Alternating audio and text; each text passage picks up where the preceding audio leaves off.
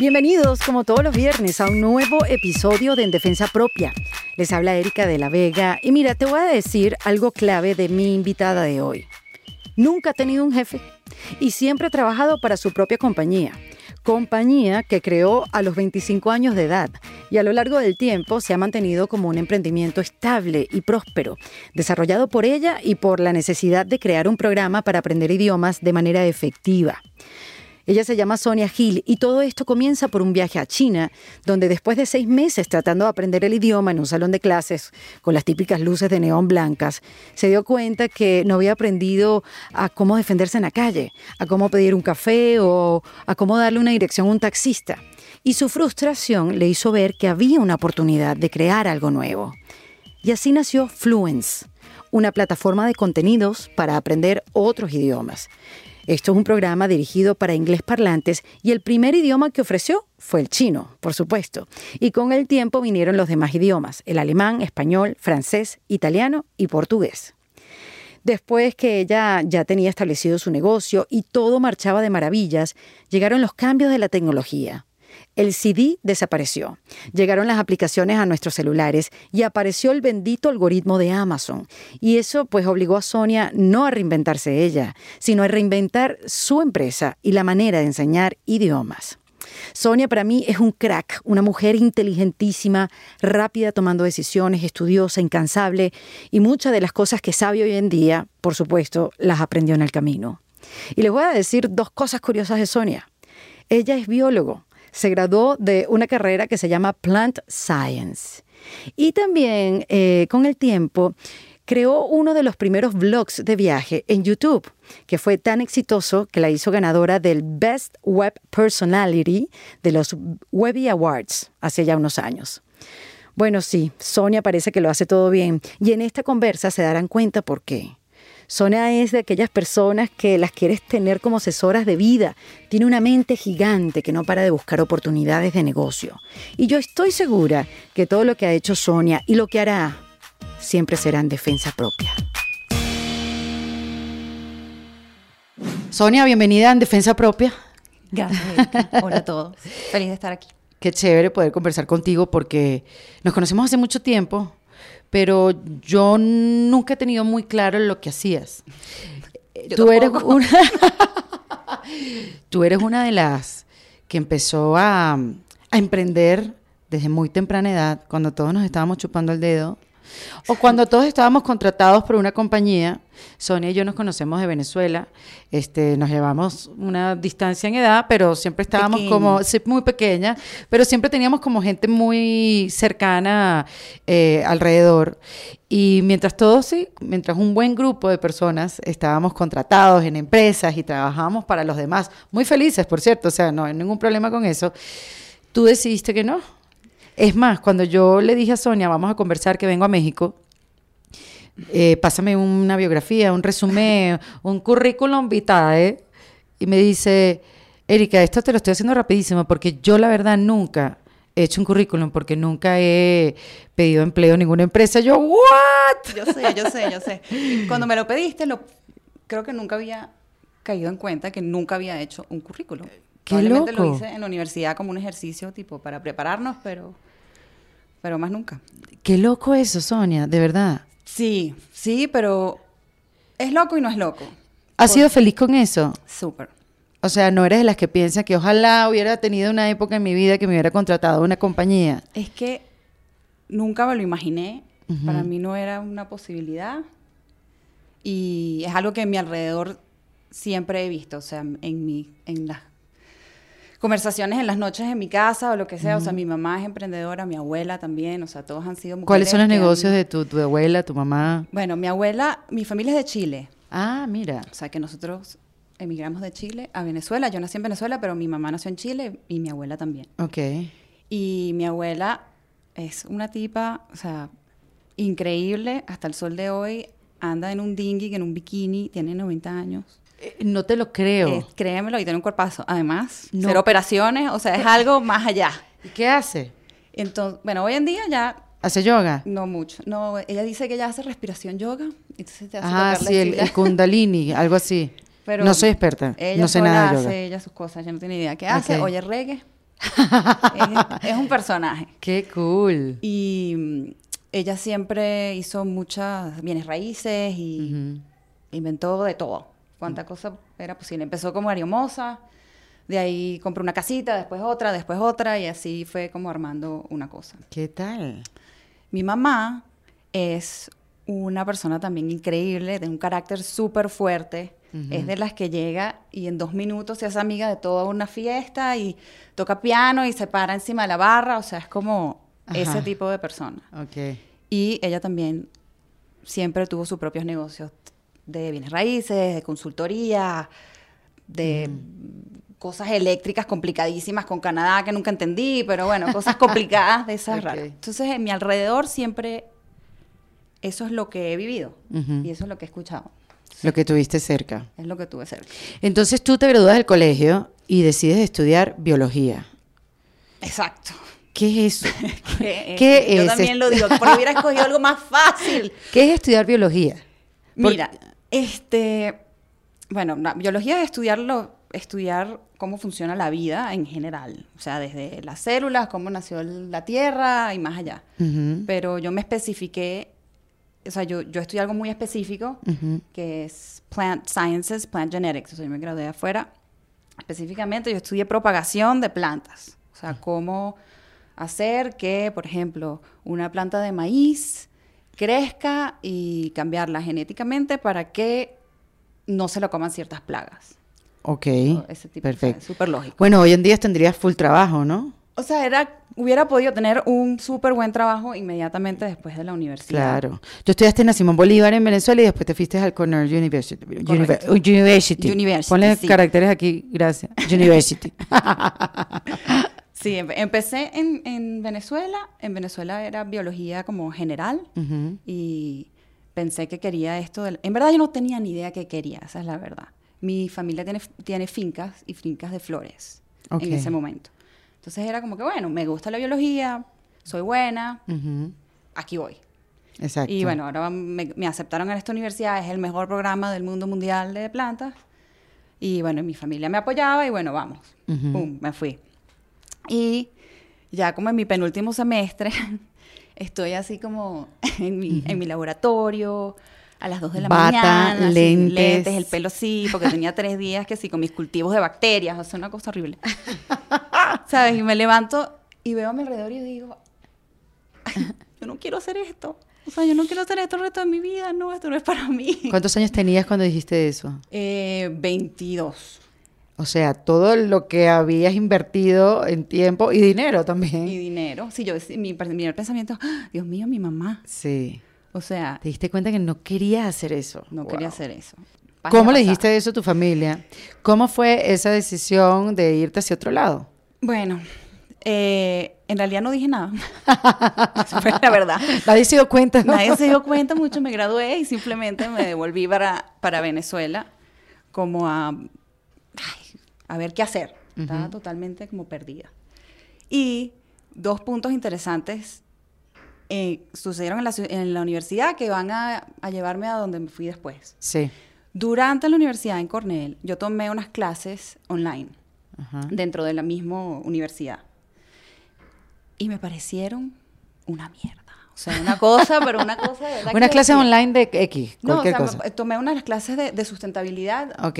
X. Una clase de la universidad, pero online. O sea, pero te parecían un- una porquería porque el, el sistema, ¿cómo era? O sea, eran unos PDFs y unos chat rooms. Y yo estaba en la mejor, en una de las mejores universidades de Estados Unidos. Eran los años 2000, o sea, ya el- Ya. Tú ibas al cine y veías cosas increíbles, o sea, y esto es lo que hay. Esto es, qué locura, esto es malísimo. Súper básico. Básico, porque no hay algo maravilloso que me aparece en esa pantalla, que me habla, que me dice qué hacer, o sea, es Realidad virtual, exacto. X, cualquier cosa.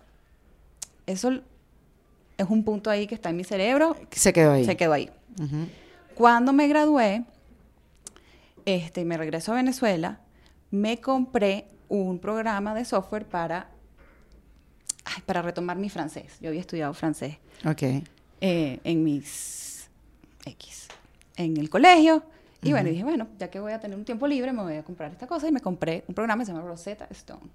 Ujú. Lo compré, lo puse en mi computadora y casi me da un infarto porque pagué una cantidad de dinero por ella y me pareció también terrible, me pareció que me estaban robando el dinero, que yo nunca iba a aprender nada con eso, que espanto, que espanto. Ok.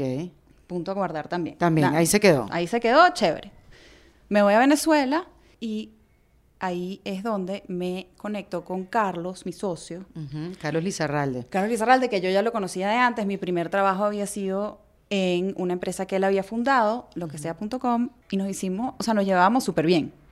Como que, no sé, tuvimos un- o sea, tenemos una diferencia de edad, pero yo, yo soy como una vieja prematura desde siempre, desde chiquita. O sea, yo tengo un adulto mayor dentro de mí desde siempre. Y nos llevamos súper bien y como que conectamos, qué sé yo. Yo estuve ahí un tiempo y después me fui a la universidad en Cornell, hago todo este tema de biología, decido que no quiero hacer eso, vuelvo a Venezuela. Entre tanto, lo que sea muere, Ujú. el punto com, ¿sabes? Explotó, Sí. qué sé yo. Carlos también se regresa a Venezuela y habíamos, siempre hemos tenido como intereses en común, ¿sabes? Sí. Y entonces, estando en Venezuela, ya estando juntos, bueno, vamos a hacer algo juntos. Y como que ahí fue donde empezamos a, A explorar. a explorar, exactamente. ¿Y cómo llegaron a Fluence? Bueno, eso también tiene un... O sea, ¿cómo llegas tú? Claro, porque fíjate que lo, lo mucho que he hablado aquí en el podcast es, y lo difícil que es, muchas dicen, te tienes que conectar contigo misma, saber qué te apasiona, para entonces hacer de eso un emprendimiento, para que perdure y todo lo demás. Pero no es fácil encontrar lo que te apasiona. Es cero fácil y, y nadie... y sí. Yo no sé qué me apasiona todavía. Exacto. o sea Sinceramente, que o sea, no las creo- flores, pero no es algo que te dediques. No, y me encanta, pero porque yo tengo que decidir ya qué es lo que me apasiona para hacer forever? O sea, no. Bueno, yo lo decía como para, para emprender, para hacer un- una empresa, para hacer, para hacer algo, nada, en la vida. Sí, no, ¿no? claro que sí, pero, pero también ese tema de cuando te dicen que es que eh, consigue tu pasión, suena tan abrumador, como, es como tan grande. Y, te, que- y entonces que te, da miedo. Y dicen, nada me apasiona, estoy Exacto, muerta, nada. estoy deprimida, me muero ya. ¿Por qué? Si esta persona tiene una meta en la vida tan clara y yo no. Sí, Y- es así. Está bien no tenerla tan clara. A veces son pedacitos de metas y las vas creando poquito a poquito, creo yo. O sea, yo Sí. creo que ese tema de encuentra tu pasión, Sí, es difícil. uy, es demasiado grande. Entonces, quizás un poquito más para atrás y ir poco a poco. O sea, bueno, en fin, quizás oyendo mi historia ayude a la gente Sí, cómo- totalmente. cómo.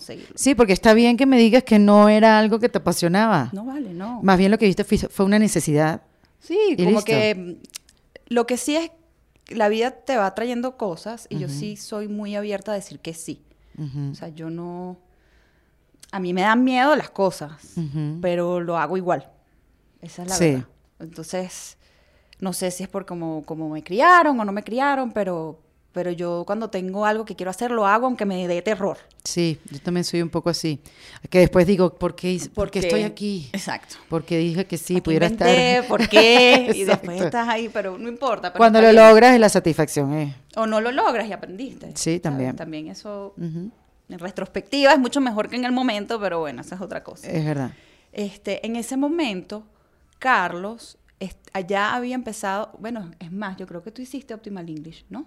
Sí. Ah, bueno, ok.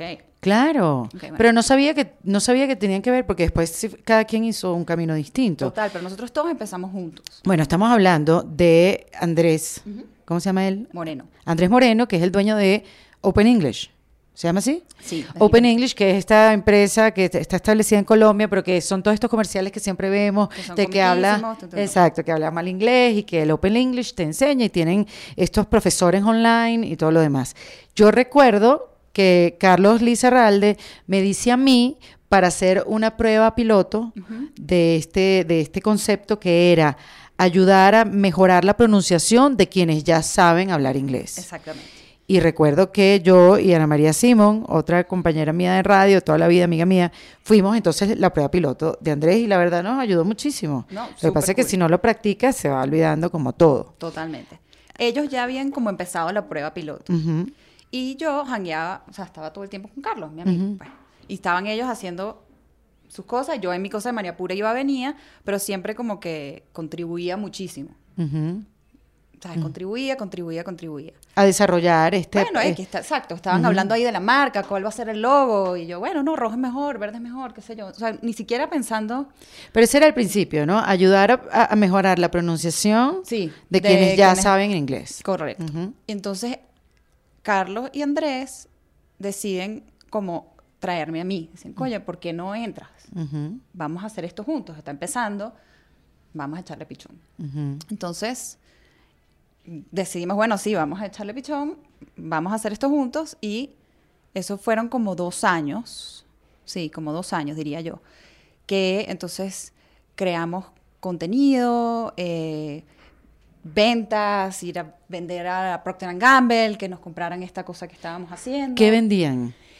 Un programa para mejorar el acento en, en inglés. Eh, pero que era un software, unos CDs, no, eh, era iban profesores y se sentaban contigo Eh, ok, perfecto. una hora y media, una hora con un programa que seguías que lo desarrollamos nosotros mismos. Exacto, y que ya tenían pruebas y que funcionaba y que en tanto tiempo ya tenías pronunciación sí, y todo. te, Ok. te iba súper bien. Entonces, Perfecto. bueno, eso fue creciendo poco a poco. Fuimos vendiéndole, como te digo, vendiendo compañías, vendiendo individuos. Fue creciendo, crear un equipo de gente. Entonces nos traíamos a profesores de afuera. Ajá. Entonces, eh, chicos que querían pasar un tiempo en Latinoamérica, entonces trabajaban con nosotros y daban clases a estas empresas. Todo esto estaba pasando en Venezuela. Todo esto estaba pasando en Venezuela. En el interín decidimos que, o sea, cada quien agarrar su camino.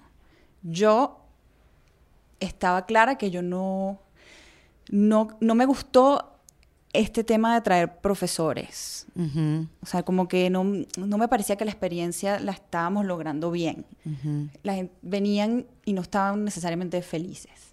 O sea, como Ok. que eran que estaban viniendo para una excusa para estar en Latinoamérica, no porque de verdad quieren dar clases Ok. que también está bien, no pasa nada, pero bueno, como que eso fue un aprendizaje ahí, eso me quedó a mí, esto no me gustó. Y, eh, y, y que no que quería probar hacer algo para el mercado americano, Ok. O sea, eso era como un tema ahí. Entonces, ahí fue donde nos separamos. Eh, entonces yo ahí, o sea, todo parece como que claro y como si todo estuviera pensado, pero no estaba tan pensado. Yo primero me voy a China a ver el mercado del inglés en China. Esa era la...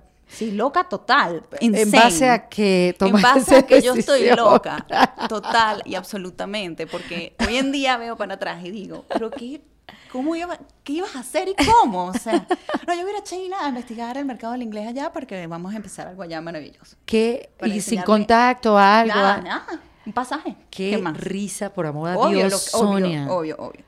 Entonces, yo sabía que estaban, este, ¿cómo es que se llaman estos sitios? Wall Street Institute, que es Ajá. como una empresa que Ah, sí, sí, enseña sí. inglés, eh, es como una cadena. Y ellos existían en China, yo sabía que existían, sabía que, esto todo Carlos y yo, esto decimos Ok. que lo íbamos a hacer juntos. O bueno, ni sabíamos qué íbamos a hacer, vamos a ir a ver Vamos, qué hay. va- exacto, el que se fue por su lado fue Andrés. El que se fue y él creó Andrés, Open English y, el que- él ustedes dos quedó se quedaron con el juntos. mundo de enseñar inglés Ujú. a hispanoparlantes y nosotros, bueno, y originalmente íbamos a ver inglés en China. Ajá. Eso era como una idea. Ajá. Entonces existía Wall Street Institute y bueno, vamos a echarle pichón y vamos a ver. Vamos a China, eh, un viaje loquísimo. Como que fuimos, visitamos, fui con Carlos, fui con Ah. Carlos una semana. Fuimos a Hong Kong y fuimos a Shanghai y fuimos a varios Wall Street Institute y sí, mira, aquí están, aquí están los, ¿sabes? 500 chinos pagando no sé cuántos, hicimos una servilleta. Exacto, abrimos- una investigación, Sí, una así, libreta. literal, Sí, sí. este Un- era el business plan. Exacto, una grabadora. 200 Eh, Wall Street en la calle tal. Ajá, tal cual. Sí, sí, 200 personas pagan tanto, entonces sí, maravilloso, plim, plum, plam, listo, buenísimo, nos vamos a hacer millonarios, vamos a empezar. Ya, todo perfecto. Pero me, pero me gusta porque esas ideas locas y, y- e impulsivas Sí. nacen cosas maravillosas. No sé si de esta nació, sigue contándome, pero, pero también pasa mucho eso, que te dicen loca en el momento, pero después cuando ya pasan los años y construyes algo sobre esa locura, ya no te llaman loca, sino Ah, emprendedora. exacto, y que todo lo tenías clarísimo. Exacto. Pero por eso digo que no, no tienes que saberlo todo de antes. No es que todo está clarísimo, Sí, sino como que puedes investigar y ver, Explorar. explorar. Y puede ser una cosa tan loca como voy a ir a revolucionar el, el a enseñanza China, de inglés a- chica. en China. Exacto, Ajá. porque, ¿por qué no? Entonces, fuimos, ta, ta, ta, bueno, sí, nos vamos a hacer millonarios, buenísimo. next step, ok, ¿cómo le vamos a enseñar inglés a los chinos, no? ¿Cómo le va a hacer de esa manera? Bueno, entonces, paso uno, la el paso lógico sería ir y aprender chino para ver lo que se siente. O sea, cómo, Claro. cómo es el proceso al revés, ¿no? Ok.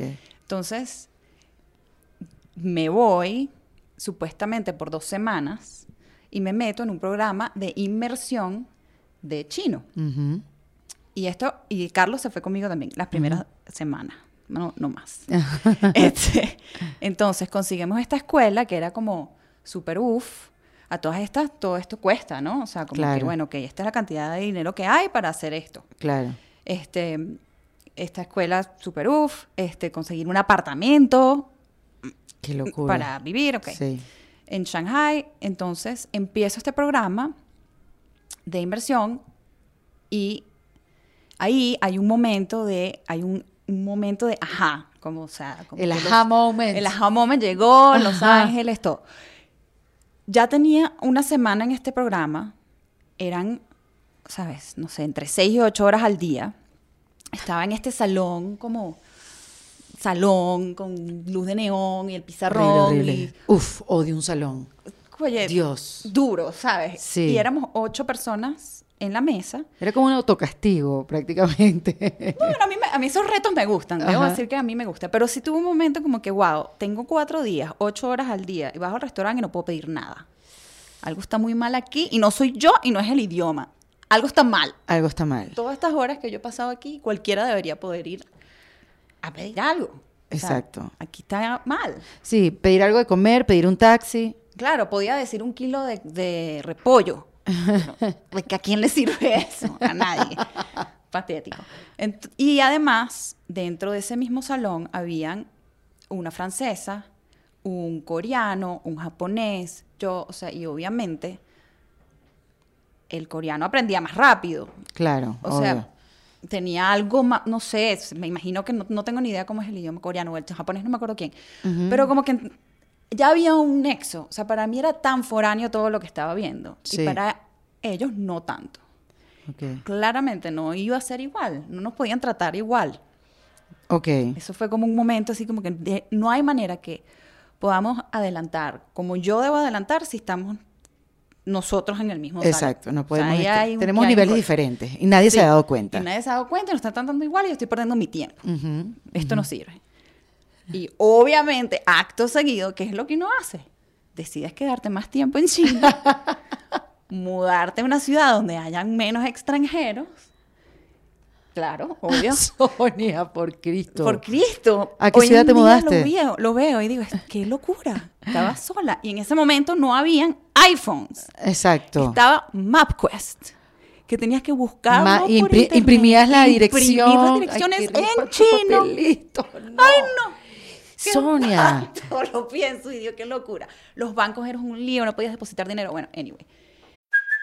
Hey, it's Kaylee Cuoco for Priceline. Ready to go to your happy place for a happy price? Well, why didn't you say so? Just download the Priceline app right now and save up to 60% on hotels. So, whether it's Cousin Kevin's Kazoo concert in Kansas City, go Kevin, or Becky's Bachelorette Bash in Bermuda, you never have to miss a trip ever again. So, download the Priceline app today. Your savings are waiting. Go to your happy place for a happy price. Go to your happy price, Priceline. ¿A qué ciudad te mudaste? Me mudé a una ciudad que se llama Hangzhou, Ajá. que queda a una hora y media de Shanghai, pero de verdad que no, o sea, no había nadie. Tú veías a alguien medio parecido a ti el- allá en otra calle, tú ibas y te Ibas, acercabas y te sí, presentabas. ¿de o dónde sea, eres? Sí, Hola, ¿de dónde eres? auxilio. Vamos a ser amigos ya. O sea, buenísimo porque es súper fácil hacer amigos, pero wow. Pero oye, personalmente no estabas huyendo de algo, de una relación, de, de, de, de, de- de- No. de- no sé, de, de un mal jefe, no, porque no tenías jefe. No estabas huyendo de algo, o sea, no te revisaste y dijiste, ¿qué pasa? No, no, para mí era como un, como un super high. Ok, era un reto personal y que de No, aquí iba a salir algo. Es que ni siquiera, no sé cómo explicarlo, era como un día a día. Estoy aquí, bueno, esto no está sirviendo, me quiero quedar más tiempo. Y si hay algo de mm, estas cosas, enfrentar a estas cosas tan difíciles solo, que algo tan simple como conseguir una dirección me, hacía sentir como si yo fuera superwoman. O sea, Claro. pasaba cuatro horas buscando el edificio de American Airlines, que yo sabía que era en esa calle. yo sabía que estaba en esa calle, pero no lograba llegar al edificio. El Feng Shui, el Feng Shui además voltean los edificios, en fin.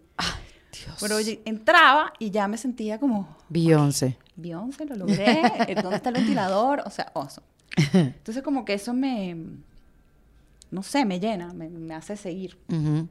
Sí, te da Y energía. además, o sea, yo veía que yo podía aprender. O sea, yo dije, yo puedo aprender esto mejor que lo que me está enseñando esto a mí. Yo puedo aprender. Lo veo. Entonces me mudo para esta ciudad y, bueno, conseguir un apartamento fue complicadísimo.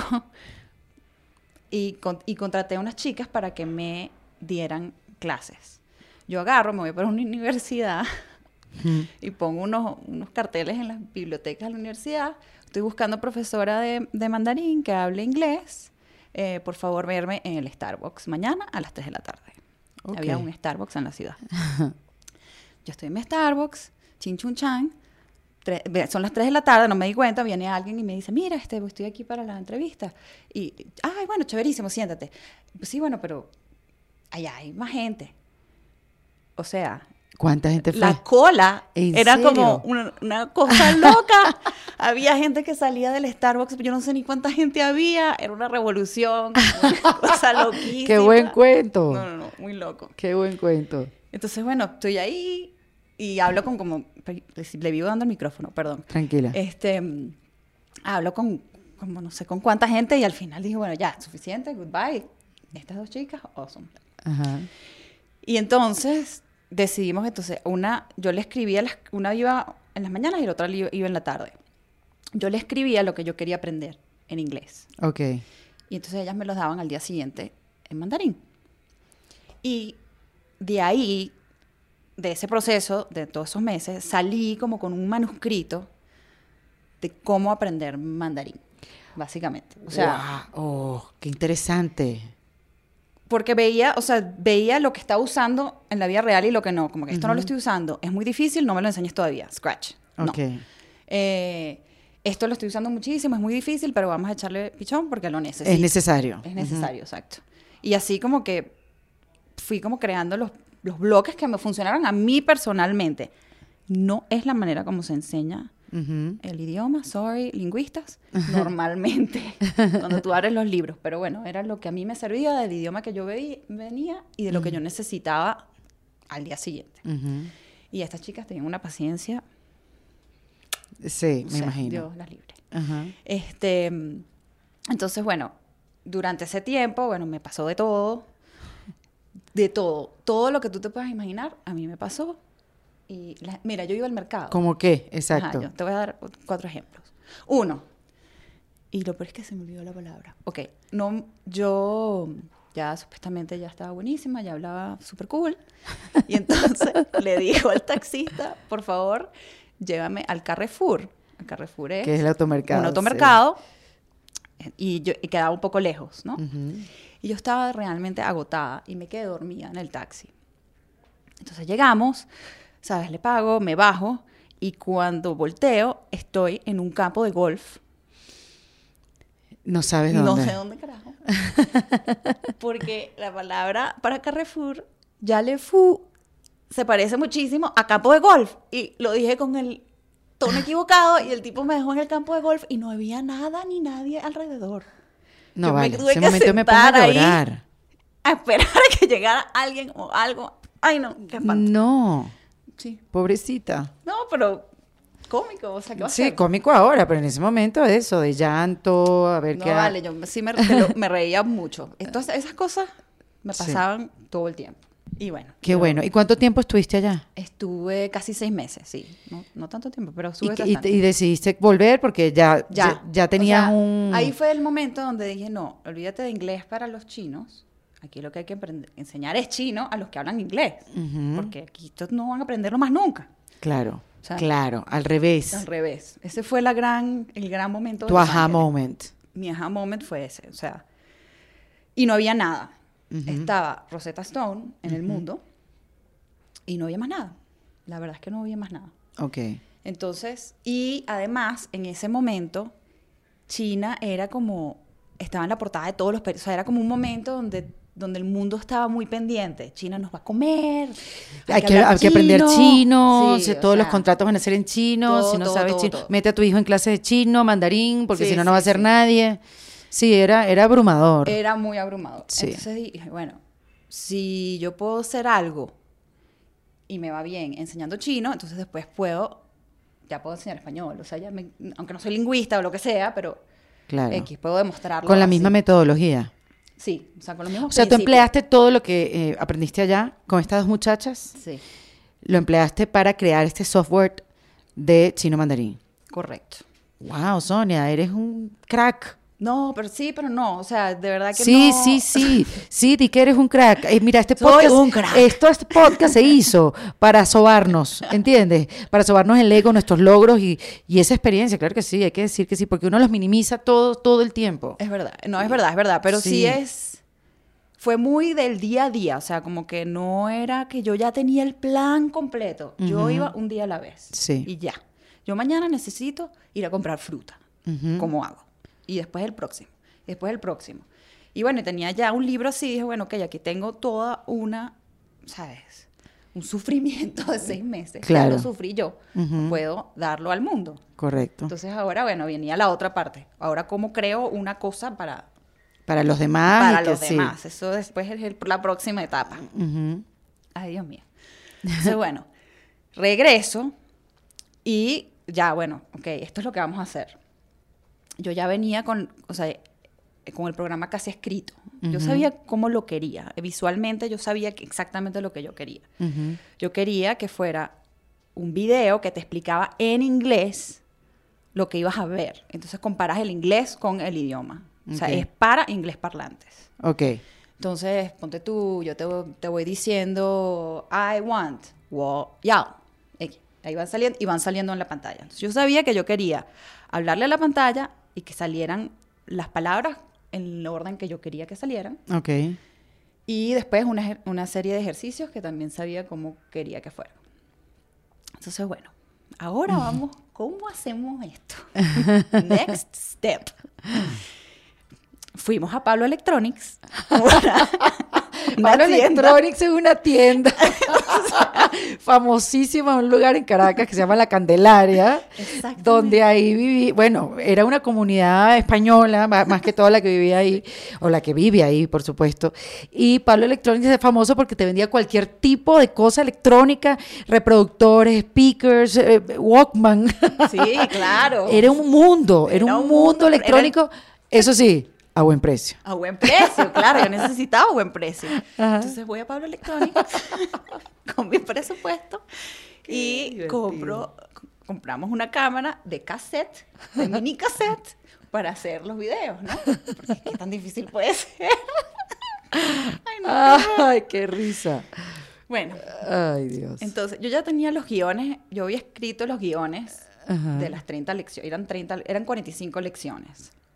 Yo ya había escrito los guiones, yo sabía qué es lo que quería decir, después iba a ver cómo Carrizo lo iba a poner en la, en la pantalla, pero bueno, Ay, qué bueno. espérate, pero, o sea, es que me da pena, pero aquí va. A ver. Mi primer teleprompter era de papel. Claro, lo- como las cue cards, ¿no? Sí, pero un espanto. Entonces, Y entonces no veías a la cámara, sino no, al no, que papel. No veía la cámara, sino que además se metía el papel en el, en el video. Sí. Se oía, Eh, te voy a decir, esas cosas todavía en esta época pasan. pero... Entonces grabé las 45 lecciones, que además fueron horas, y yo no tenía mucha práctica en eso. Y por supuesto que todo quedó mal. Eso no sirvió para nada. Había que botarlo a la basura. Sí. Ok, ¿cómo hacemos? Bueno, agarramos una pantalla de, de televisión y la colgamos con unas, con unas mm, cadenas debajo de la cámara. Entonces yo tenía, ¿sabes? Tenía que ver aquí para que... Hicimos un teleprompter casero. Ok, Ok, ok. finally, teleprompter casero. Entonces, no teníamos estudio. Entonces graba- grabábamos en la casa, pero a las 12 de la noche para que hubiera menos ruido. Claro, para que el tráfico no se metiera. Claro, claro que sí, pero el tráfico igual se metió y la luz era horrible y todo se veía horrible. Ok, segunda intento de grabación de todo otra vez. 45 lecciones, ¿de cuánto tiempo cada una? Son como 15 minutos cada lección. Wow. Es full. Sí. Sí. Pero bueno, X. eh, Eso me dio un training. También. O sea, ponme el teleprompter que tú quieras enfrente. tú puedes hacerlo. Yo te lo leo. Tú bueno, es que tú eres el ejemplo perfecto que con la práctica se puede. No, exacto. Lo que yo le dale. repito a mi hijo, lo que a uno le dicen desde chiquito, con la práctica se puede, con la práctica se puede, tú eres el ejemplo perfecto. No, es, es verdad. Ujú. Es un fastidio, Sí, pero es verdad. es un músculo que vas desarrollando, Lo vas definitivamente. desarrollando. Te- y se te quita la- el miedo y se te quita la pena y Sí. sí se te quita. Lo puedes vencer, Sí. no hay duda. Entonces, bueno, este, nada, bueno, por fin, eventualmente, un estudio, bla, bla, bla, lo grabamos, contratamos a unos, unos programadores para hacer lo que quería hacer. Terminamos de hacer el programa, me estoy saltando unos pasos y bueno, ya, yo estaba lista. Este es el mejor programa del planeta Tierra. De aquí al infinito. De aquí al infinito, 31 de enero del 2007, se prende ese website. Y yo juraba que a mí al día siguiente me iba a llamar Jeff Bezos de Amazon a pedirme que por favor yo metiera ese programa en Amazon. Claro. Obvio. Y bueno, ¿qué crees? No pasó. No ¿Qué me compró cosa? nadie por mucho tiempo. No te lo compraron, porque era, lo vendías en una website. Lo, lo vendí en el- mi propio website. Hacían, eh, lo bajabas el programa. No, que bajar en ese No, en esa época nada. Eran CD-ROMs. Ah, ok, te compraban el CD, que me acuerdo que eran unas cajitas como Eran unas cajitas que todas estas nosotros las imprimíamos en Venezuela. O sea, todas estas yo le estoy vendiendo un programa para aprender mandarín a americanos hecho en Venezuela, una venezolana, ¿no? Oh, muy No, claro. sí, sí, sí. Me imagino el pitch para levantar el dinero. Súper, súper obvio, súper lógico. Lo bueno es que, o sea, nosotros levantamos dinero cuando ya estaba hecho el producto. Ok. O sea, era un poquito de capital para tener para adelante. Entonces, como ya estaba hecho, y en verdad quedó muy bien. Y mira, ese primer pitch de levantar dinero, la gente cree en ti. Claro. O sea, yo veo ese... ese Y tenías algo bueno que mostrarle. tenía un producto, mira, logré hacer esto y supuestamente íbamos a vender unos números que, oh my God, y bueno, por supuesto eso nada de eso pasó, pero la gente no, la gente cree en que tú, en tu pasión por lo que tú tienes. ¿Y, y cuál fue el, el- el quiebre? ¿Cuándo empezaste a venderlo? ¿Cuándo empezó a, a funcionar? Eh, cuando me di cuenta que nadie iba a llegar solo, obvio, este, yo pasé, pasamos como, yo no sé, como seis meses, diría yo, yo le escribía a cuanta persona tuviera algún tipo de algo en la internet, yo le escribía, un blog, un- una reseña de algo, lo que fuera. Hola, aquí está mi producto, es increíble, por favor, pruébalo. Hola, aquí está mi producto, es increíble, por favor, pruébalo. Hola, hola, hola, hola, hola, hola, y tenía un Excel gigante y básicamente todo mi día y todo el día Se te de- iba en eso. se me iba en eso sí como una loca. Y entra la primera venta como tres meses después. Ah, bueno, no fue mucho. no no la primera pero una. Ah, ya va espérate. Entra la primera venta y me acuerdo perfecto era un dentista de New Jersey. Ajá. y él quería pagar en cheque ok. Y yo le digo, bueno, perfecto, sí, claro que sí, aceptamos cheque, aceptamos visa, aceptamos, aceptamos todo. Eh, y yo digo, bueno, para no perderlo, yo te mando la cosa y tú mándame un cheque a tal dirección. Nunca mandó un cheque. No pagó, mi primer consumidor no pagó. ¿Y, pero- ¿Y eso no te frustró, no te golpeó, no te dolió nada? No, porque más bien dije, sí, alguien lo quiere, Ok. ¿sabes? Y después fueron... después Pero fueron qué personalidad, porque, oye, tuviste mucho chance para frustrarte. Sí, sí, bueno, sí hubieron muchas frustraciones en el camino, pero... Pero yo sí, yo sí tengo eso de que yo me creo todo, todo como, lo, como ciegamente. Como que no, esto, es Que que va a Jeff funcionar. Bezos me va a llamar. Y yo sí creo que él me va a llamar un día, o sea, todavía. Todavía te va a llamar, claro que sí. Claro que sí, obvio. O sea, y me lo creo, Sí, y, y punto. hay Y que ya. creérsela. Y, te lo- y hay que creérselo. Sí. Entonces, bueno, de ahí, todos esos meses de escribirle a cuánta persona tuvo sus... Toma fruto. tiempo, no es inmediato. Tuvo su fruto y ya el primer año sí tuvimos ventas decentes. Ujú. Eh, la verdad es que no me acuerdo ni cuánto, pero cientos de miles de dólares. Que, wow, Ok. Wow. aquí hay algo chévere. Ujú. Y de ahí, bueno, todo igual siempre fue para adentro al de la empresa otra vez. De ahí fue para crear español, después francés, después italiano, después alemán, después portugués, después más. A inglés. parlantes. Solo a inglés parlantes, Ujú, sí. Eso reduce mi mercado. No vale, más bien es súper amplio. Sí, tam- también es súper Sí. amplio, pero, pero digamos, no, o sea, no le puedo vender a toda Europa, pues.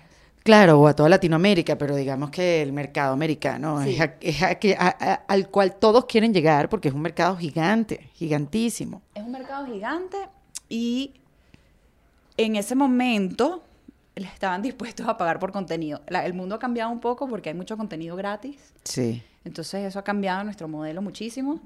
Pero Bueno, tú has reinventado tu negocio yo he reinventado mi negocio sí, Sí. varias veces. varias veces. hecho varias cosas. Porque ah, ya Fluence de, de los CDs, sí. eh, de las cajitas estas bonitas, bellas y Que las espectaculares. mandábamos además maleteadas de Venezuela a Estados Unidos, gracias. Se imprimían en Venezuela. No, ya lo puedo decir porque ya no pasa nada. Es- ya no pasa nada. Ya sobreviví. Y, y las armaban, y las armaban, o sea, las armaban en Venezuela y las mandaban. No, las mandábamos en flat a Estados Unidos y en Estados Unidos las armaban y, y las mandaban. sí. Qué barbaridad. Una cosa muy loca, pero sí.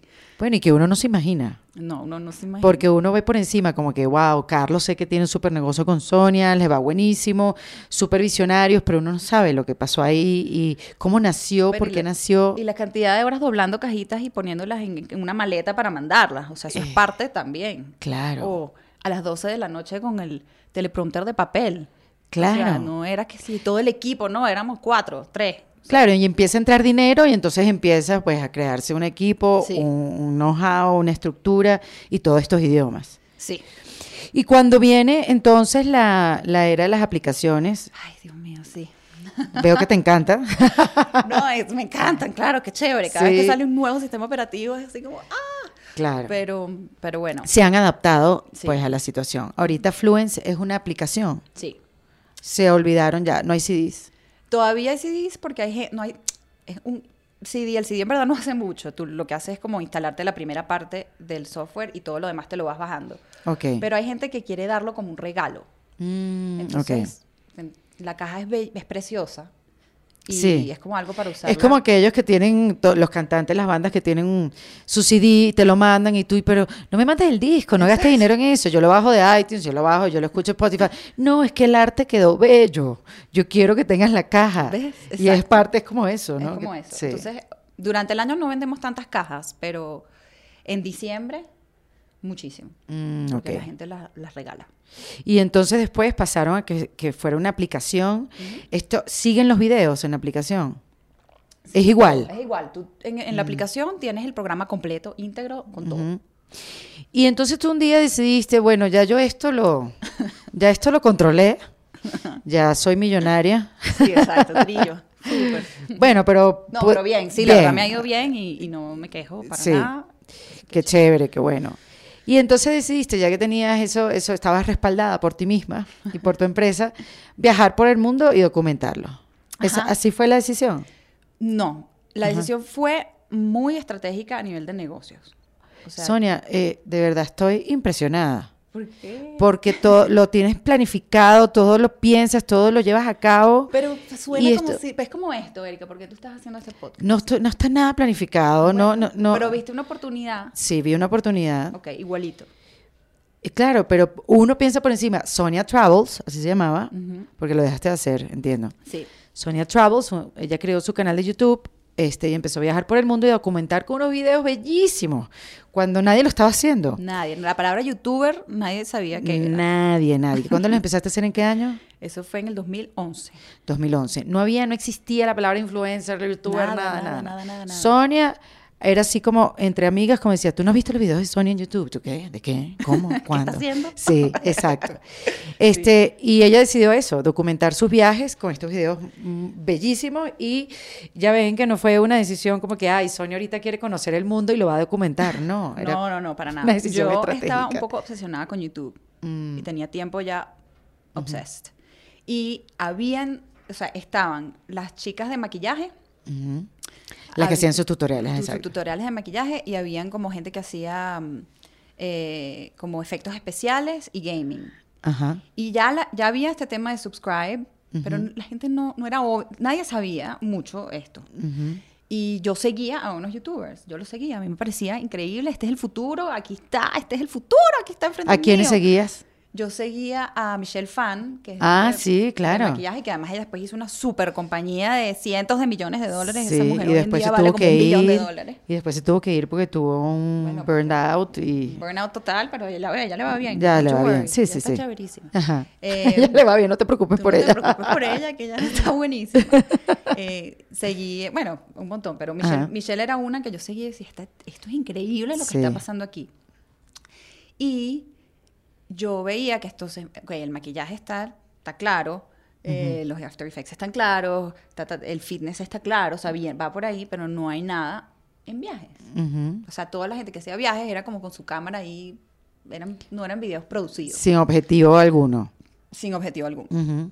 Entonces, yo estaba viajando mucho por Fluence, porque también estábamos desarrollando los otros idiomas. Entonces, por ejemplo, para desarrollar alemán me, me fui unos meses a Berlín a trabajar con un equipo allá. Entonces, y bueno, perfecto.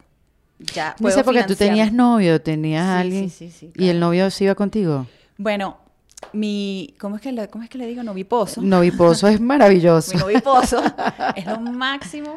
O sea, y de verdad que qué bueno es tener un apoyo. Llevas mucho tiempo con él. Llevo, voy para 13 años. Wow. Él es artista plástico, entonces tiene flexibilidad Claro.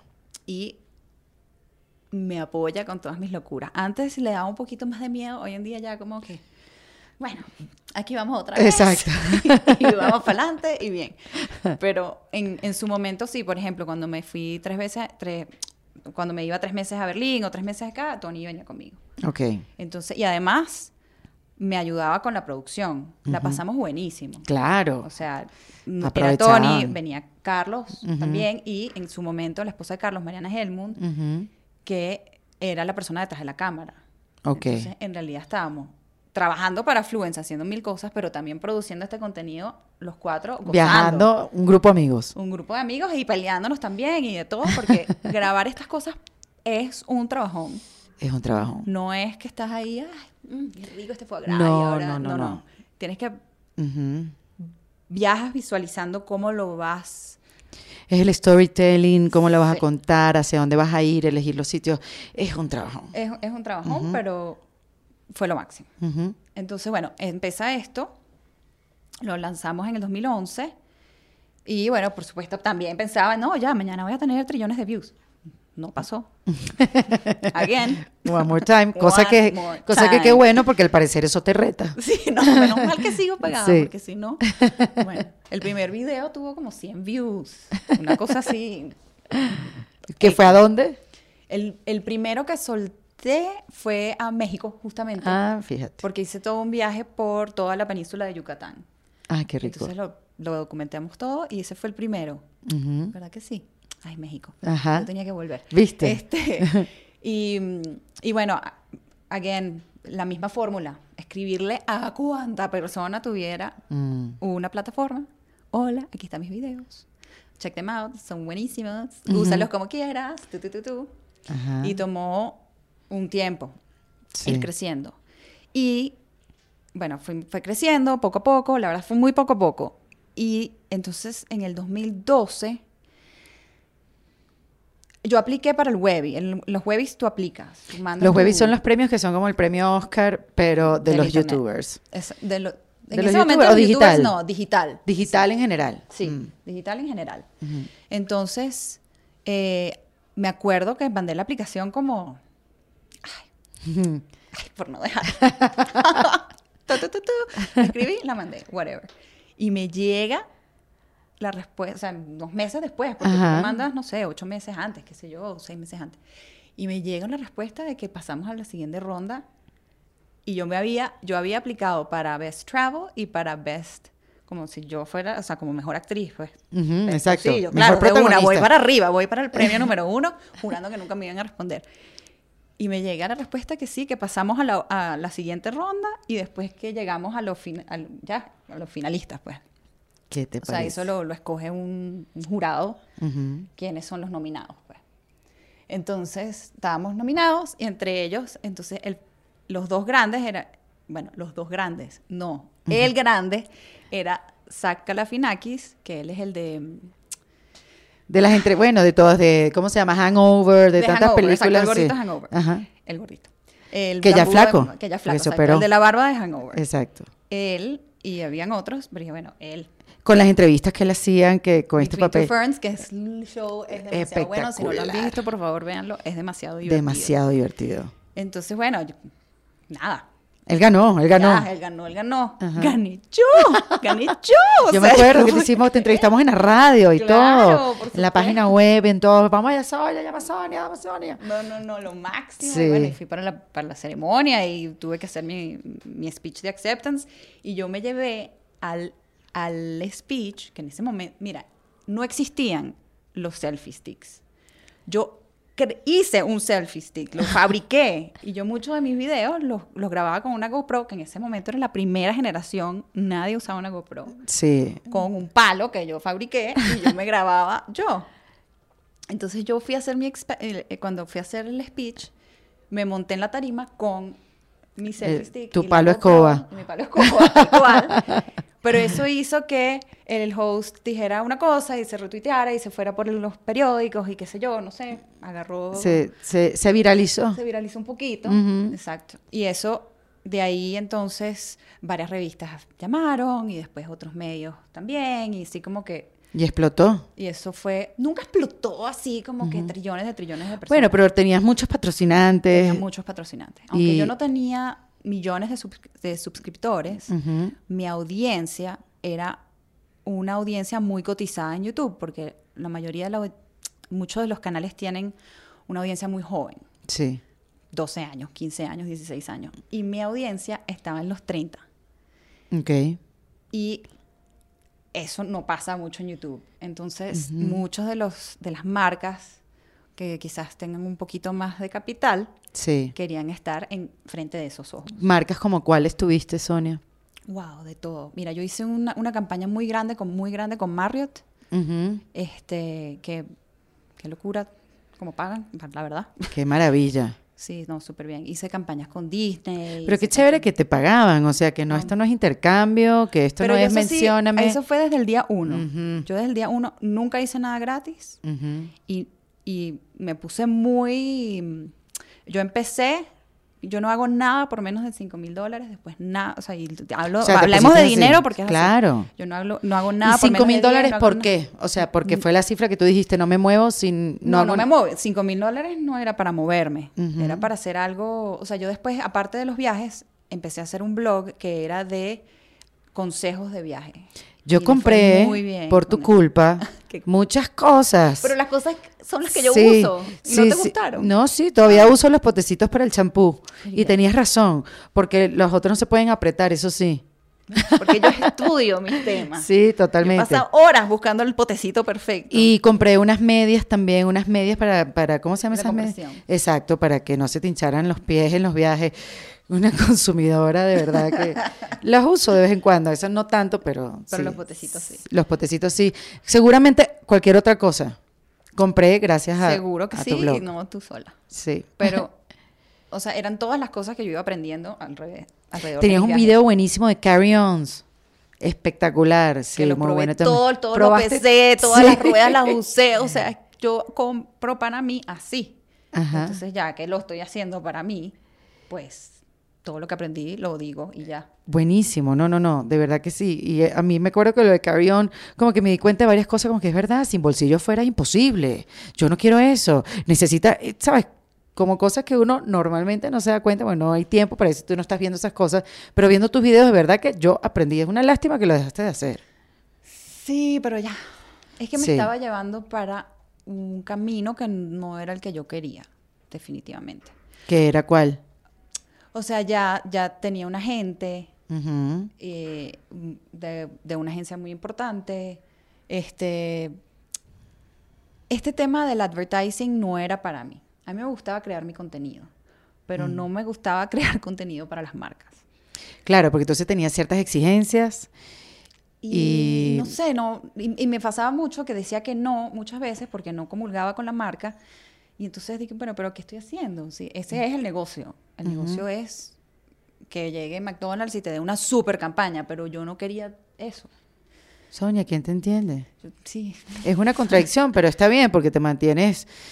Primero tienes un- una empresa que te respalda, no estabas necesitada, porque No. eso es lo que te hace a ti decir no me muevo por cinco, menos de 5 mil dólares. Sí.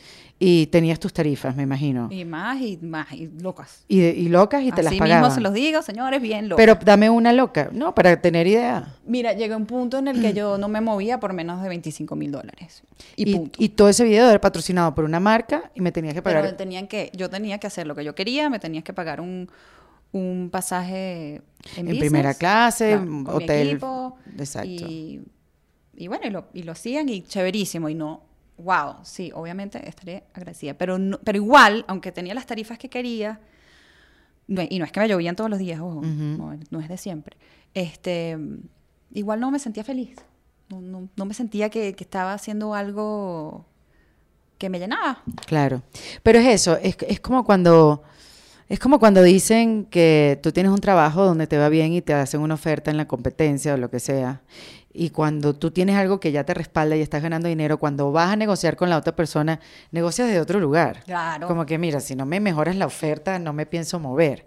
Pero cuando no tienes trabajo, Sí, y no, en tu caso estabas respaldada por tu empresa, que da sus revenues anuales, que te da tu sueldo mensual, y por eso, eh, o sea, estoy como marcando la diferencia, porque otros youtubers que tienen un buen contenido, buen material, no, no viven de otra cosa o no les da, y Claro, de no repente pueden- no, están en esa posición. no ¿me están en esa posición. Totalmente. Sí, pero qué suerte, o sea, que... Total y Qué suerte no, o sea, qué bueno que tenías ese, ese piso sólido para Sí. hacer dinero de estos viajes que estabas haciendo. completamente, y no solo eso, sino que también era una plataforma que me, me servía de advertising para mi marca de, de idiomas. Claro. Entonces, tú aprendes idiomas conmigo, tú viajas conmigo, tú viajas conmigo, tú aprendes idiomas Todo tenía conmigo. que ver. O sea, era un círculo, y la verdad es que le hacía súper bien a Fluence. Ujú. O sea, no solo era por las tarifas o lo que sea, sino que de verdad las ventas se veían reflejadas allá. Ah, ok. Y, pero tomé una, y aunque era bueno para mi otro negocio, tomé la decisión personal de no, de no hacerlo más, ya no, no lo estaba disfrutando. Ujú. Y quería usar mi energía, y se me iba mucha energía en eso, o sea, crear cada, parece una tontería, pero de verdad no, son, No, no es una tontería. son guiones, cada minuto, la edición, la música, el look, ¿sabes? Bueno, crear contenido es un- Sí, sí, sí. O sea, es, que- es cargar con estos microfonitos a todas partes, las luces. Tenemos unas buenas cajas que cargamos. La Valentina está flaca. Porque, bueno, no le ha dado músculo todavía a la maleta, pero le va a dar. Le va a dar. Sí, sí, sí. Es, es Es así. encargarte de todo Sí. realmente. Entonces, nada, decidí como que, mira, esto lo voy a dejar de lado por ahora. A lo mejor volveré algún día, a lo mejor no. Claro. Mm, ¿Lo dejaste de hacer cuándo? Yo no sabía que lo habías dejado de hacer. Con, la última cosa que posteé fue hace como dos años, creo yo. Y antes de eso, como un año antes. O sea, como que posteé cuando salen cosas que quiero decir sobre algo en particular, sobre todo con el tema de Venezuela, lo hago. Pero no es, un- no es por... Exacto. No, No es por, por, porque, por usar mi plataforma. porque para quieres algo. expresarte. Exacto. Sí. Y, y ahora dónde está Fluence? ¿Ahora dónde estás tú? ¿Qué estás haciendo? Ahora, el último vuelco. Ay, Dios mío. Bueno, no, esto es una buena, esto es un, esto es una buena, un buen cuento. Fluence es este programa de software y nuestro, nuestro income, o sea, nuestros ingresos vienen de dos partes, o venían de dos partes. De nuestra página web directa, de ventas directas, y un buen porcentaje venía de Amazon, diría que 40%. Ok. Y de un día para otro, Amazon cambió su algoritmo. Oh, yeah. Ay, esa palabra, Dios Y Cristo. desaparecimos. O sea, 10 años de trabajo. Desaparecimos de Amazon. O sea, a ver, ¿cómo es eso? A ver, que tú ponías algo como bien genérico en Amazon, Tú aprender idiomas. Y no aparecía. O sea, No. no en la tienda estaba ahí, yo la podía ver, lo podía ver por detrás, pero si tú estabas, ah, no, si estabas en Alemania ponía Fluence, aparecía, pero si estabas en Estados Unidos, que es mi tu mercado. ponía Fluence y no aparecía. Qué Eso- loco. ¿Y eso por qué? bueno, algo cambiaron y yo quedé en un hueco negro y eso pasa, pero no era, sol- no era solucionable rápido ni, ni nada, ni hasta el sol de hoy, o sea, ha mejorado con el tiempo porque ya vuelves a entrar en el algoritmo, pero to- me, o sea, me llegó, me tomó 10 años llegar hasta el punto donde llegué. Sí, muéreme, sí, así me sentía yo. Me muero. Imagínate que de la noche a la mañana tengas el 40% menos de income, igual tu empresa sigue siendo igual de grande, tienes la misma cantidad de empleados, o sea, la misma Exacto, cantidad de responsabilidades, de deudas. Ay, Dios mío. Qué No, locura. que sobre- sobreviviera. Eso fue interesante, Interesante por decirlo menos. por decirlo menos. Sí, hubo que tomar unas decisiones difíciles y reinventarse. Ese así. miedo en las redes sociales, eso, esto de estos grandes youtubers, estas grandes personalidades que se han hecho en el mundo digital, Claro. que dependen de una plataforma que no es de nadie, sino que estás rentando un espacio, Sí. este, porque ellos se quedan con parte de tu dinero, porque es eso, una renta, está bien, no, hay- no pasa nada, quizás un poco alto por lo que pagas, pero cuando se cae Instagram, porque se ha caído, cuando se cae en la red y te quedas sin nada, ahorita que van a quitar los likes de que están haciendo las pruebas en Canadá, qué sé yo, o sea, qué miedo, Sí. porque Sí. un día puedes desaparecer, todo lo que construiste en una plataforma desaparece y hasta luego se cae tu negocio. Sí, así que tener plan B es importante y ver cómo monetizarlo en otro lado. O sea, no voten lo, no, no descartemos la lo, lo análogo. No, no lo descartemos. Sí, está bien. Por eso te veo con la libretica, ¿ves? No, Yo siempre caigo la tica roja, aquí, aquí anoto todo. Qué risa, yo también tengo exactamente esa libreta. Y las compro siempre iguales y tengo Me siento tan inteligente como tú, nada más por tener la libreta. ya sé, yo sabía que yo tenía algo tuyo, Sonia. Este, bueno, sí, eso fue duro. Wow, no sabía, Y- no tenía idea. De la noche a la mañana tuve que, o sea, tuvimos que tomar muchas decisiones, tuvimos que despedir a mucha gente, o sea, ni modo, ¿no? Sí. Y, y no, lo hicimos rápido, eso es importante. Cuando tienes que tomar una decisión así, tómala rápido para actuar lo mejor posible con lo que tienes. Sí. O sea, ¿cómo hago para esta cantidad de gente que me ha dado su tiempo, su apoyo, su amistad, Ujú, para que- concluir este capítulo de la mejor manera posible? Y bueno, lo hice- creo, creo que lo hice bien, lo hice justo. Personalmente dimos mucho también, o sea, lo que, lo que fuera. El equipo se reestructuró, se recambió y entonces, bueno, ok, ¿qué hacemos mientras Amazon reaparece o no reaparece?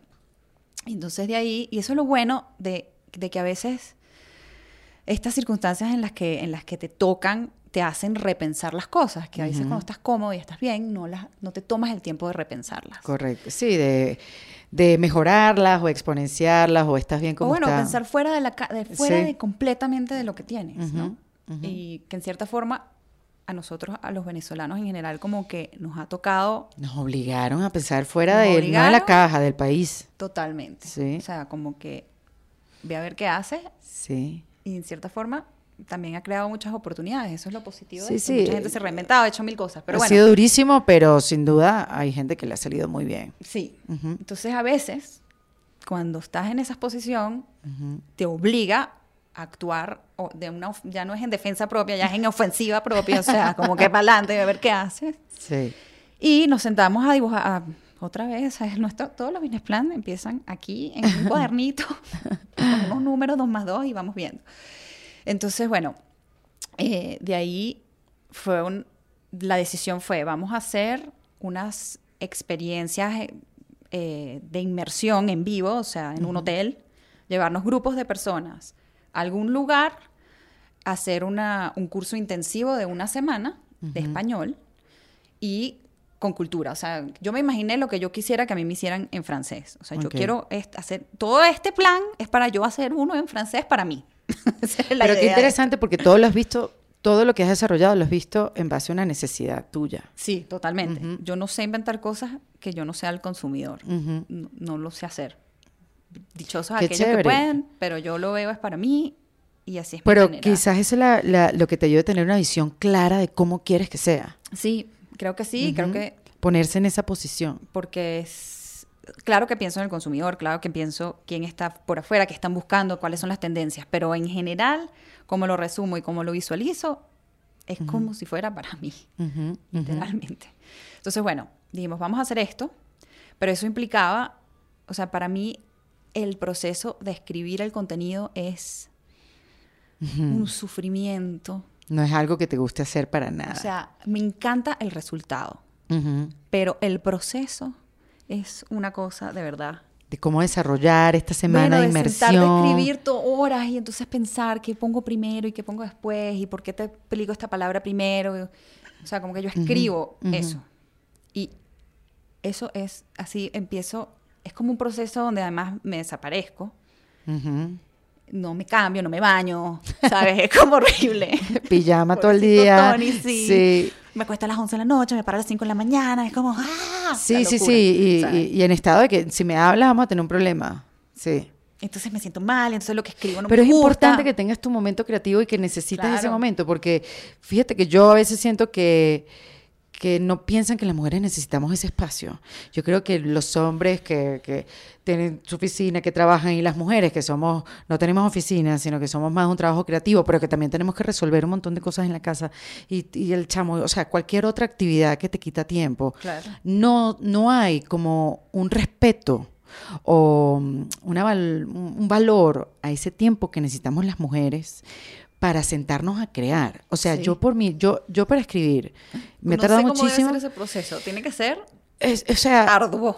es arduo porque son pequeños momentos del día que tienes para sentarte a escribir algo que puede ser un stand-up. Claro. Que yo llevo tratando de escribir un stand-up un año y no se me da. Y no se me da porque no tengo el tiempo, porque cuando me siento no tengo la voluntad, porque estoy extenuada, qué sé yo. Y yo si fuera por mí, yo me fuera sola a un hotel en Miami Beach y no me llamen. Claro. Ni mi mamá, ni mi esposo, ni mi hijo. No puedo encargarme de todo mientras estoy creando, pero no lo puedo hacer. Claro. Entonces hay que buscarse las maneras. Pero siento que ese espacio para la mujer crear es importante, necesitamos tenerlos y necesitamos que lo respeten también. Es súper importante, pero también es, hay una, eh, hay la realidad de la vida obvio. y nunca tienes tiempo. El tiempo, el tiempo tienes que crearlo. Tienes que hacerlo. O sea, porque si no te quedas sin el espacio. Sí, Y al final tú controlas tu, tu itinerario. O sea, sí, también está tu hijo y tu esposo y tu, la casa. Y para mí era el otro negocio completo que se estaba cayendo. Además, Pero, o sea, al final tú puedes. sí, O sea, ahí tú buscas la manera de ponerlo ahí en ese... Yo lo tenía en mi calendario. O sea, entre 5 y 11 de la noche y entre 5 de la mañana y 8 de la mañana. O sea, ¿cómo más lo iba? Porque además tenía que hacer lo demás del día. No tengo hijos. Obviamente eso también sí. ayuda.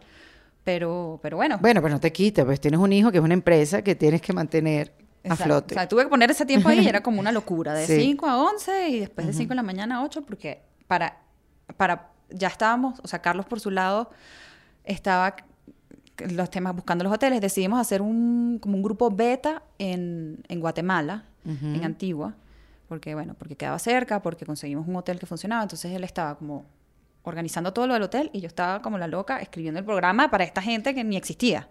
O sea, no, no sabía si iba a funcionar o cómo, cómo, cómo hacer esto, no tenía ni idea, pues. Y bueno, ya, ya había gente que había comprado y había que tener eso listo. Dios, sí. Momentos de calma, ¿no? Momento súper de calma. Pero la gente había comprado.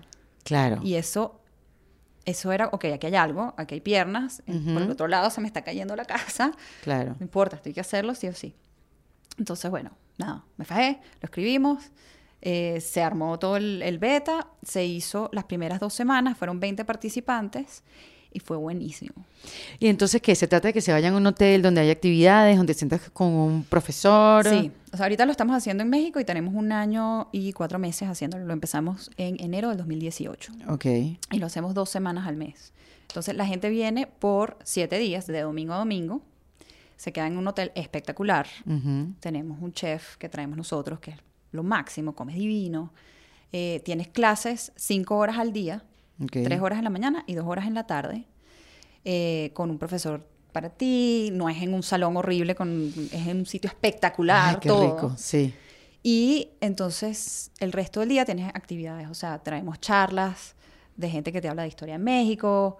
Eh, en- aquí hemos logrado, o sea, wow, gracias México, qué increíble este país. Lo que hemos logrado aquí es loco.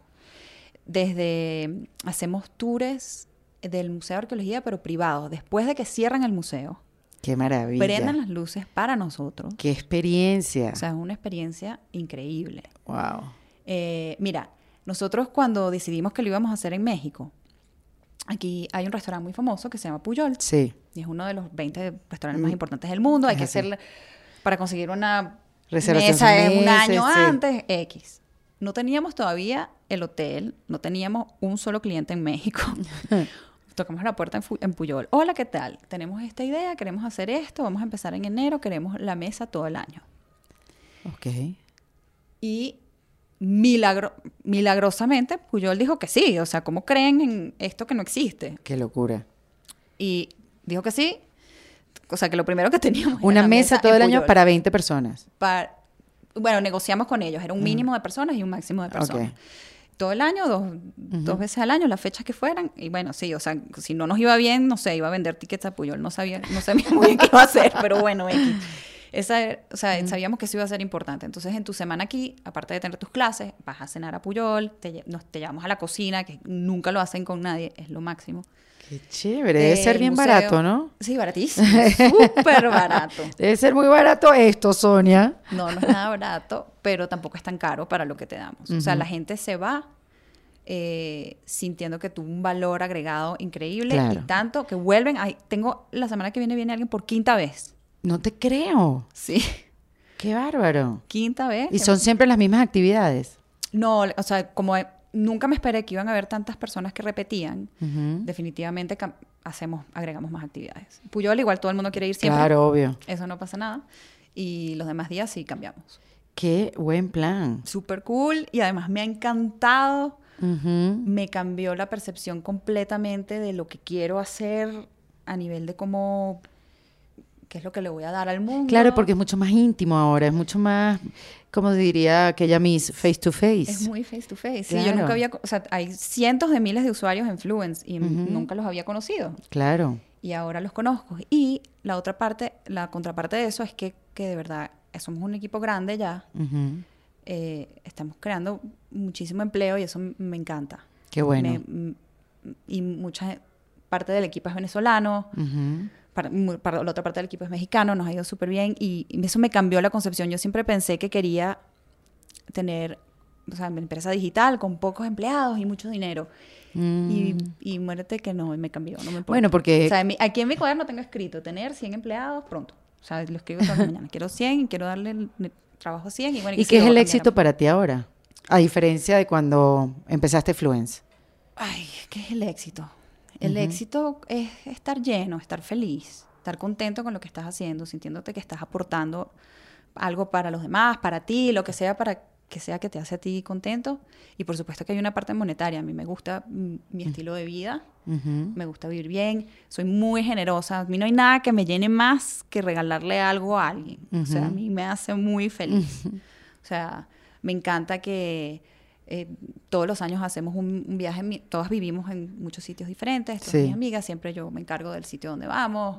O sea, me, me encanta poder hacer esas cosas para mi gente cercana y no tan cercana. Y Claro. me encantaría poder hacerlo más. O sea, que para mí el éxito es sentirme bien con lo que estoy haciendo, tener un estilo de lo de vida que me sienta cómoda y contenta y poder Y poder dar. dar. Compartir, pues, ese éxito. sí, si no, ¿para qué? Ujú. Estar tú Y así lo veías cuando empezaste Fluence, hace 10 años. Sí, yo creo que sí, de verdad que sí. La- siempre la, la intención ha sido la misma. Definitivamente, el, lo que me cambió aquí es el tema de el equipo. Ahora quiero crear cosas que tengan más gente, aunque significan menos ingresos, Menos no me exacto. importa.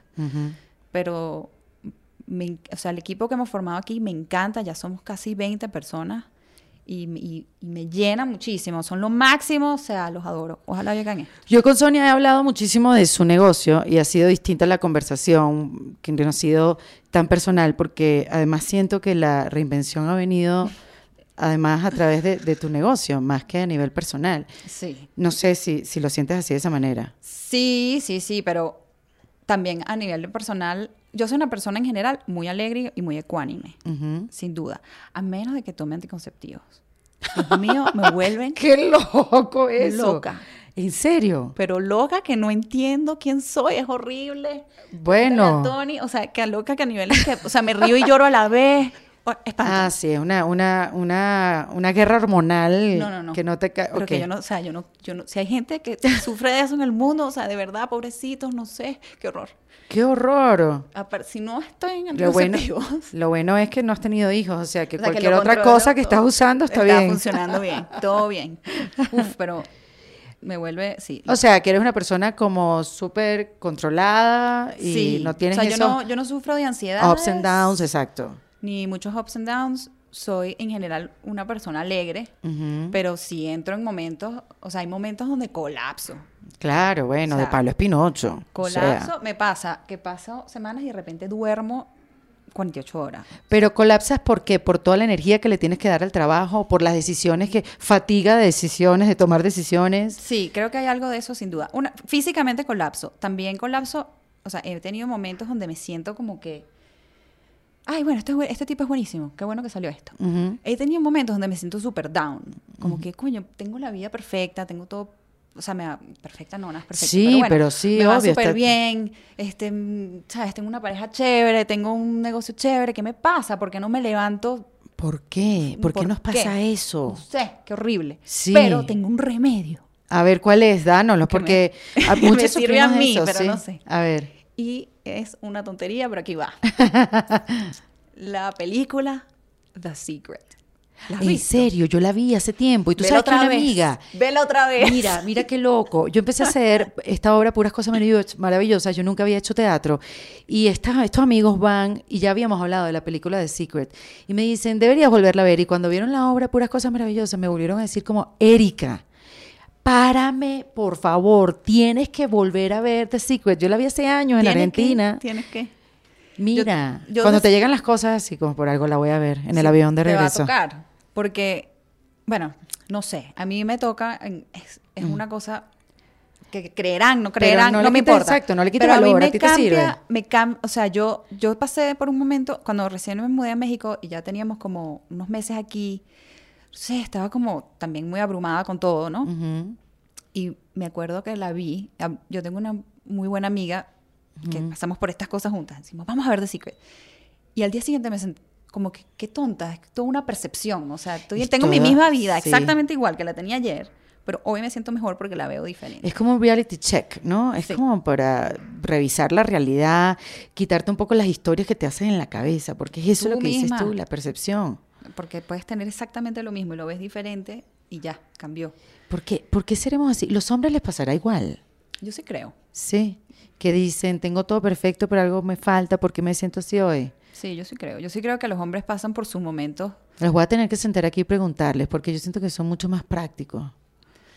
Pero es que yo soy la En mi casa la práctica soy yo. Claro, tú eres, tú Tony- eres el hombre, tú eres el hombre. Tony es Claro. lo máximo, el, el ser más creativo. O sea, a mí me impresiona lo que él hace, pero. ¿Y te ha traído problema? A ver, obviamente no, por toda la historia, pero eso de ser una mujer tan decidida, tan saber hacia dónde vas, ¿te ha traído, eh, ha sido de repente algo que, que no te ha traído cosas buenas, que has tenido que pelear con ciertas cosas o no? Es que nunca has tenido jefe, Sonia, la verdad. No, nunca he tenido jefe. Yo no soy peleona. Yo no me peleo con gente. No sé. Yo estoy segura que hay gente que piensa de mí cualquier cosa, X, no sé, me imagino. No, no, no, yo, yo porque, Yo a no soy ver, confrontacional. sobre todo, eh, por ejemplo, en México, yo, historias que, que recojo de otras mujeres, ayer me decía una, que los venezolanos como que, hablando de diferencias de naciones y de cada quien como, como, cómo funciona en el mundo. Los venezolanos hablamos muy rápido, como decimos las cosas muy frontales, de repente en México hablan un poco más lento, sí, son un hay poco que más... ser diferente. Claro, un poco más cordiales, un poco más, te dan un poco más la vuelta para decir las cosas porque sienten que deben ser así. Y está bien, gracias a Dios, porque... Y, y tú, que yo sé que tú eres super nice, no confrontas ni nada, pero ese delivery que tienes y esa claridad que has tenido siempre, no sé si eso te ha jugado en contra. Coño, no sé. Me ha jugado en contra. Mira, yo no. No. Obviamente no. No, creo que no. Si te hace pensar tanto, no. Sí, mm, en dado caso, lo que me ha, sí me ha pasado es que, me pasa full, muchas veces, más bien la gente no, o sea, piensa que yo soy la actriz. de la- del software. Ah, no la O sea, que lo no desarrolló. desarrolla La que estuvo en. China comiendo Ajá, fideos no, con o sea, las chinitas. y en- o sea, y me pasa mucho en este ámbito de negocio, Ujú. muchas veces con muchos hombres que asumen que, que, que, bueno, que yo debo ser como la, la mitad, la mitad esa que se, se pone La ahí y sonríe. la spokesperson, La spokesperson, sí. exactamente. Eso sí me pasa full, pero me, da risa y lo uso a mi favor. la Lo no usas me a tu favor, claro. Y eventualmente la gente entiende quién es uno y ya, y te respetan igual. No, no, nunca he tenido problemas en ese sentido. Esta Pero conversa ha tampoco me pega. No, no, yo ya, ya veo que no. La conversa ha sido larguísima, pero creo que también súper sé, interesante. y, sé que muchos me van a decir, que escuchen este podcast, van a decir, "Eh, fue larga, pero me faltó tiempo. Qué interesante la vida, Sonia, porque sí es interesante conocer todo tu proceso y los que faltan. Y los que Y los que faltan. faltan, ¿qué Porque además faltan? esta Sonia, sí. Tuviste ahora que hay como artículos y, y revistas que sacan como que exitosos emprendedores, billonarios antes de los 40. Oye, pero no los pasa. odio, los odio. Además en portada tú dices, pero, pero ¿por qué tienen que poner antes de los 40? Sí, estoy de acuerdo. Te cambiemos Sí. eso porque a mí me falta Bueno, poco. o sea que- Sonia, Sonia, Sonia eh, tiene que estar en esa portada. Sí, Así que porque si están escuchando a alguien de estas sí, portadas maravillosas, totalmente. ya. Dame antes de irnos tres Ajá. tips para reinventarse. Obviamente, la reinvención no importa si es a través del negocio, me imagino que hay una reflexión, si es a través de tu empresa, de cómo ha evolucionado. Puede con ser el tiempo. anímica, nada más, También, simplemente. sí, sí. Mira, yo creo que número uno, darte el tiempo, busca el tiempo para pensar en qué quieres. Y no va a ser una respuesta magnánime, ni te va a llegar del cielo, a lo mejor es una cosa chiquitica. Pero normalmente no, no nos damos ni la tarea de pensar que queremos algo. Está bien querer algo, lo que sea que sea querer. Quiero tener un millón de un billón de dólares o quiero rebajar dos kilos. No importa. Después, y, y trabajar en función de eso. después número dos es no te va a llegar solo. Si no lo buscas y no lo trabajas, no va a pasar. Entonces, puede ser, si es algo que no sabes hacer, buscar las, las destrezas que necesitas para realizar eso. Si es algo de simplemente de constancia, porque lo que quieres es bajar dos kilos, bueno, baja dos kilos, ya, póntelo en tu, en tu calendario, haz lo que tengas que hacer, come menos, haz ejercicio, lo que sea, pero hazlo, porque no te va, quererlo solamente no hace que llegue. Claro, es mandar el correo electrónico. Tienes que Una y otra vez. Sí, y eh, también estar clara que te puede salir mal. No está, y no está mal. y no está mal. Y cuando te quieres reinventar, vas a pasar por, o sea, no va a ser en paz como tú quieres que sea, Erika. Es verdad, tú yo. sabes, el otro día lo estaba pensando, como que uno no sé, eso es un oxímoron. Sí. Reinventarse en paz es una cosa que no va en la misma oración.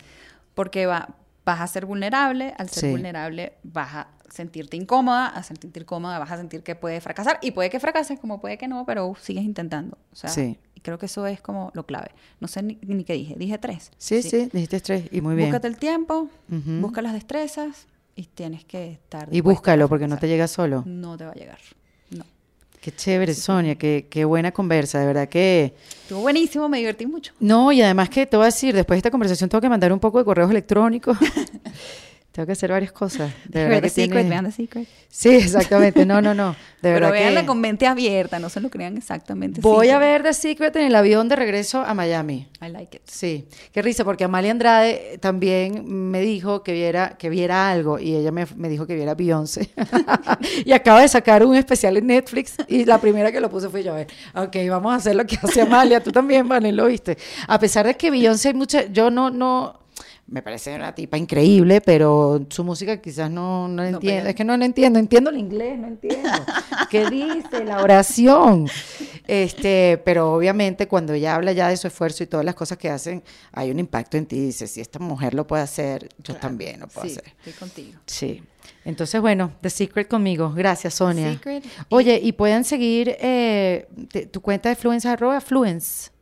Sí, claro, no, y pueden Ajá. seguirme a mí. Ah, Sonia. Sonia, underscore Hill, o bueno, busquen Sonia Hill en, Perfecto. Y ahí se enteran de la todo. web, sí, se enteran de Se todo. suscriben al podcast, eh, le dan cariño para que este podcast sea escuchado por muchas más personas y muchas más mujeres se inspiren, se motiven y tomen las decisiones correctas de su vida. Eh, un beso. Y además es facilísimo. Solo Ajá. abren el podcast y le dan a las cinco estrellas porque lo acabo de hacer. así que- Muchas gracias, gracias. Esto lo hicimos en defensa propia. Esto fue en defensa propia, grabado en los espacios de WeWork, producido por Valentina Carmona y editado por Andrés Morantes, con música original de Para Rayos Estudios. Recuerden suscribirse y recomendar el podcast. Yo soy Erika de la Vega y nos escuchamos en un nuevo episodio. Hasta luego. ¿Estás listo para convertir tus mejores ideas en un negocio en línea exitoso? Te presentamos Shopify. Tal vez no lo sabías, pero nuestro podcast More Than Mamis es un negocio y lo empezamos por supuesto para desahogarnos y hablar sobre la maternidad, no para convertirnos en expertas de ventas y del e-commerce. Así que sí, necesitábamos ayuda para vender nuestro merch y poner en marcha nuestra tienda. ¿Y cómo suena con Shopify? Llega otra venta. Shopify es la plataforma de comercio que está revolucionando millones de negocios en todo el mundo. Ya seas un emprendedor desde tu casa o desde donde sea, Shopify es la única herramienta que necesitas para iniciar, administrar y hacer crecer tu negocio sin dificultades. Con Shopify puedo gestionar pedidos, envíos y pagos desde cualquier lugar, brindándote toda la información y estadísticas de tus ventas al detalle. Regístrate para un periodo de prueba con tan solo un dólar al mes en shopify.com barra sonoro, todo en minúsculas. Ve a shopify.com barra sonoro para llevar tu negocio al siguiente nivel. Shopify.com barra sonoro. ¿Estás listo para convertir tus mejores ideas en un negocio en línea exitoso? Te presentamos Shopify. Tal vez no lo sabías, pero nuestro podcast More Than Mamis es un negocio y lo empezamos por supuesto para desahogarnos y hablar sobre la maternidad, no para convertirnos en expertas de ventas y del e-commerce. Así que sí, necesitábamos ayuda para vender nuestro merch y poner en marcha nuestra tienda. ¿Y cómo suena con Shopify? Llega otra venta. Shopify es la plataforma de comercio que está revolucionando millones de negocios en todo el mundo. Ya seas un emprendedor desde tu casa o desde donde sea, Shopify es la única herramienta que necesitas para iniciar, administrar y hacer crecer tu negocio sin dificultades. Con Shopify puedo gestionar pedidos, envíos y pagos desde cualquier lugar, brindándote toda la información y estadísticas de tus ventas al detalle. Regístrate para un periodo de prueba con tan solo un dólar al mes en shopify.com barra sonoro, todo en minúsculas. Ve a shopify.com barra sonoro para llevar tu negocio al siguiente nivel. Shopify.com barra sonoro.